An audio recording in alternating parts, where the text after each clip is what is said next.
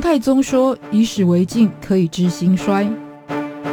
亚里斯多德说：“认识自己是所有智慧的源头。”纵观历史深度，理解属于我们的世界，开脑洞，长知识，六百秒的历史课。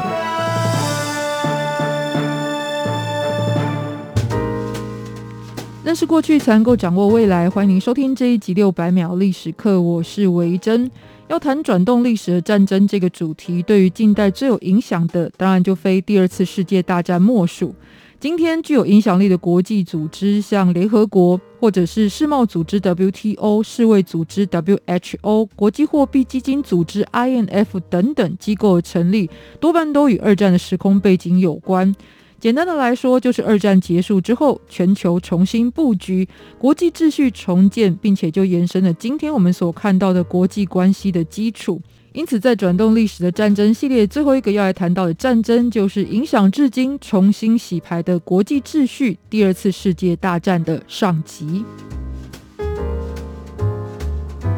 人类史上动员最多、最大人力物力资源的战争，也是损失最惨重的战争，迄今为止就是二次世界大战。那在这个灾难发生之前，难道没有可以喊停的机会吗？那就要先来看二战之前的世界大事，还有它影响的因素。二战发生于一九三九年。在这二十年之前，一次世界大战才刚结束，而且很多国家就因为一战的利益分配问题产生的新仇旧恨，是在十几年过程当中继续在流着血。而这个时期也有很多旧时代的国家体制崩溃，或者像纳粹、法西斯与共产主义的兴起。一九三零年代出现的经济大萧条又更是雪上加霜，这让全球的资源竞争是变得更为激烈。另外，像科技的发展也是大战发生的周边原因。比方说，医疗与粮食生产的进步，那就使得人口飞快增长，但是彼此之间在资源上就产生了挤压效应。而武器跟作战装备的性能变强，这也让能够征服的地方是变得更远更广。还有像是通讯技术的发达，以及广播、报纸等等的媒体普及，这也会让很多的主义跟理念的宣传效果是更快。又或者说，一个国家当他如果主张战争的时候，这样的理念的传播是更为广泛的。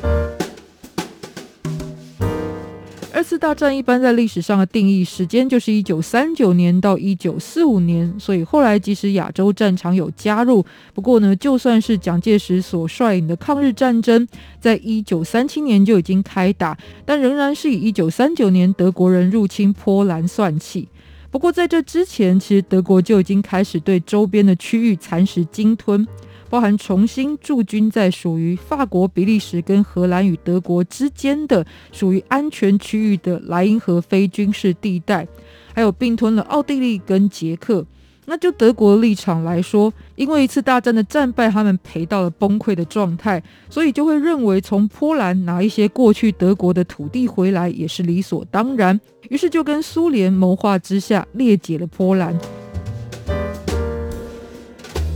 对于这样的国际暴力，身为旧体系强权的英法两国为什么不动声色？最主要的原因就是因为一次世界大战刚刚结束，他们也需要休养生息，而且如果又在打仗，但却没有必胜的资源背景，也是非常冒险。更何况社会大众对于战争的痛苦记忆犹新，所以支持主张和平诉求的理念与政治家在这时期就成为了主流。于是，当时英国首相张伯伦就飞到德国跟希特勒会面，也得到了他不会再发动军事行动的承诺。然而，希特勒很快的就撕毁了双方协定，入侵波兰，接着染指荷兰，进一步对隔壁邻居的英国跟法国伸出魔爪。其实也就剩下时间问题而已了。所以，英法两国也终于在此必须正式对德国宣战。德国则是与墨索里尼统治下的意大利携手合作来对抗。那意大利明明是在一次大战的战胜国，可是二战的时候为什么又选择与德国携手？话说，在十九世纪后期，两国再加上奥地利本来就有组成三国联盟的历史渊源，而且在一次大战结束之后，英法两国原本承诺要给予意大利的许多条件都没有兑现，再加上民族主义的兴起。经济大萧条的动荡，以及选择集权作为解决方案的特征，这都让德国跟意大利走到了一起。那一边就等于是民主自由的阵营，另外一边是独裁专制的结盟。二战的起点也可以说是两种国家体制与价值观的对立，彼此所碰撞出来的结果。那希特勒的目标其实是拿下整个欧洲，再度恢复德国的荣光。这一点对于一战当中被挫败的德国民心是很受用。而且希特勒的目标其实是指向全世界的，因为他曾经说过：“我要站在世界最高的地方，向全世界的人说一声立正站好，也就是都在他的统御之下。”同一个时期，在亚洲上演的就是中日大战。当时军国主义下的日本是以国家利益为前提，对亚洲多个地区发动战争与殖民。一来是因为日本本身的资源不足，要扩张才能够强大本质，也就是节流不如开源的概念；再者，于爱国主义的宣传之下，动员了整个国家来完成征服亚洲的计划，并且透过现代化的军事制度，将一帮还在现代化过程当中慢慢走的国家是摧枯拉朽。但重点是在欧洲跟亚洲这两个有距离的两地战场是如何串联上的？除了来自于一九四零年的时候，日本其实就曾经跟德国与意大利签订了同盟条约之外，主要还是来自于一九四一年的珍珠港事变。在一九四一年十二月七日，日本的海军舰艇就取道太平洋，对于位在夏威夷的珍珠港进行了偷袭。这是一个礼拜天，而且不久之后就是圣诞节的到来。选择这个时间就是要趁敌不备。但是日本明明已经在对中国作战，为什么这时候还要帮自己开辟新的战线？主要是因为当欧洲战事吃紧的同时，日本也就在这一些国家与亚洲所属的殖民地发动了占领行动。但是原本就跟英法关系紧密，甚至呢在幕后进行帮忙的美国，也就成为了限制日本在亚洲活动，并且实施制裁，尤其在石油部分的国家。为了要扫除日本在亚洲以及太平洋上取胜的障碍物，那最必须要的就是要阻断美国太平洋舰队的力量，而太平洋舰队当时就是驻扎在珍珠港。